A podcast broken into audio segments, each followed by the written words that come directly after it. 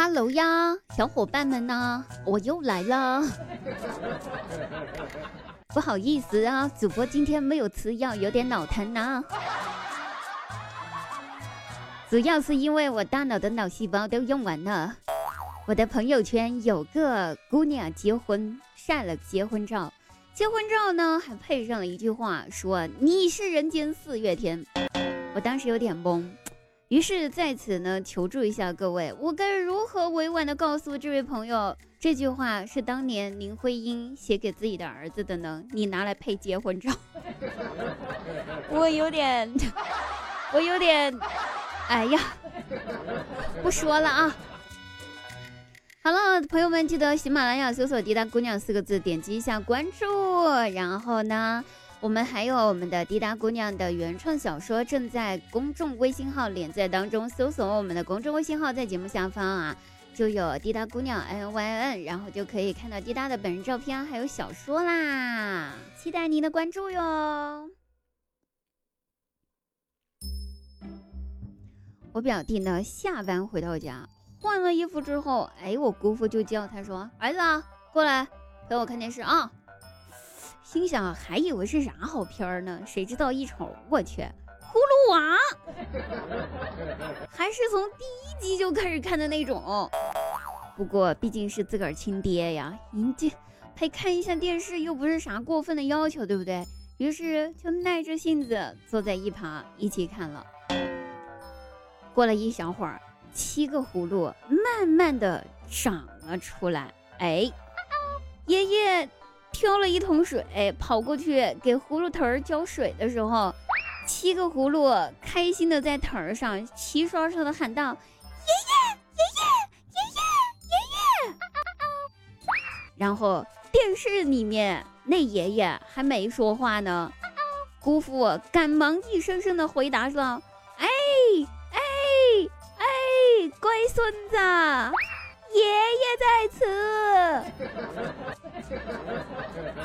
表弟瞬间无语，感情这年头催婚都变这种法儿来了，明示不成改暗示呗，这不就是想让你明白他们想当爷爷的心是有多么的迫切吗？其实吧，我觉得我表弟应该好好的给我姑父解释解释。想当爷爷还是非常简单的，可能背地里面都不知道当了多少次了。毕竟吧，男人之间的友谊没有我们女人那么单纯啊，男生之间是没有真正的友谊的。你不要看这几个男生表面上在称兄道弟，其实背地里面他们都想当彼此的爸爸。所以想当爷爷也还是快呀。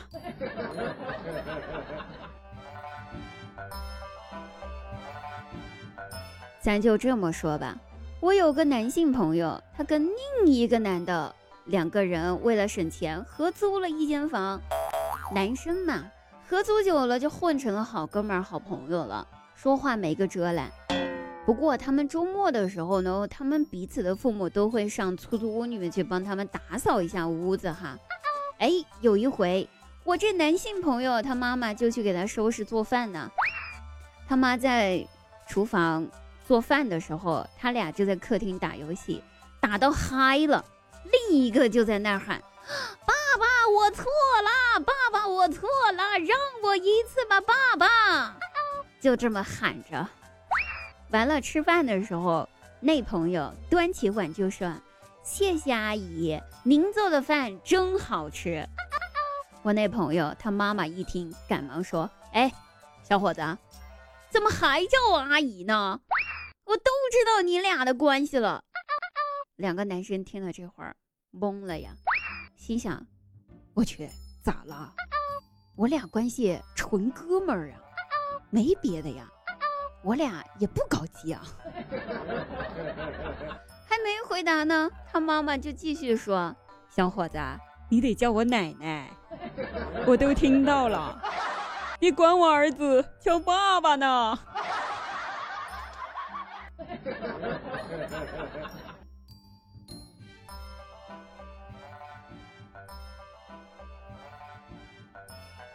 这可能就是父母和孩子之间的代沟吧啊。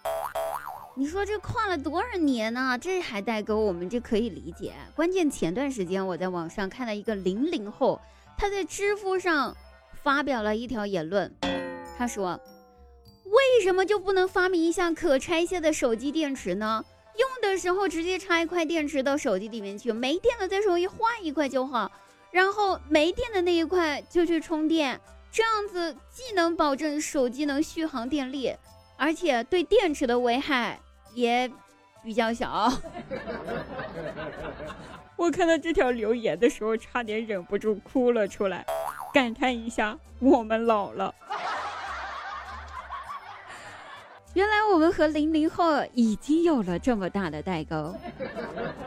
我又该如何告诉他这玩意儿？我们已经用过，并且淘汰了。咱也不说什么代沟不代沟的啊。这个在我来看了啊，我觉得吧，只要保养得好，男朋友在高考，这都不是问题。好了，各位男朋友们，不是呸，各位朋友们，我们下期节目再会。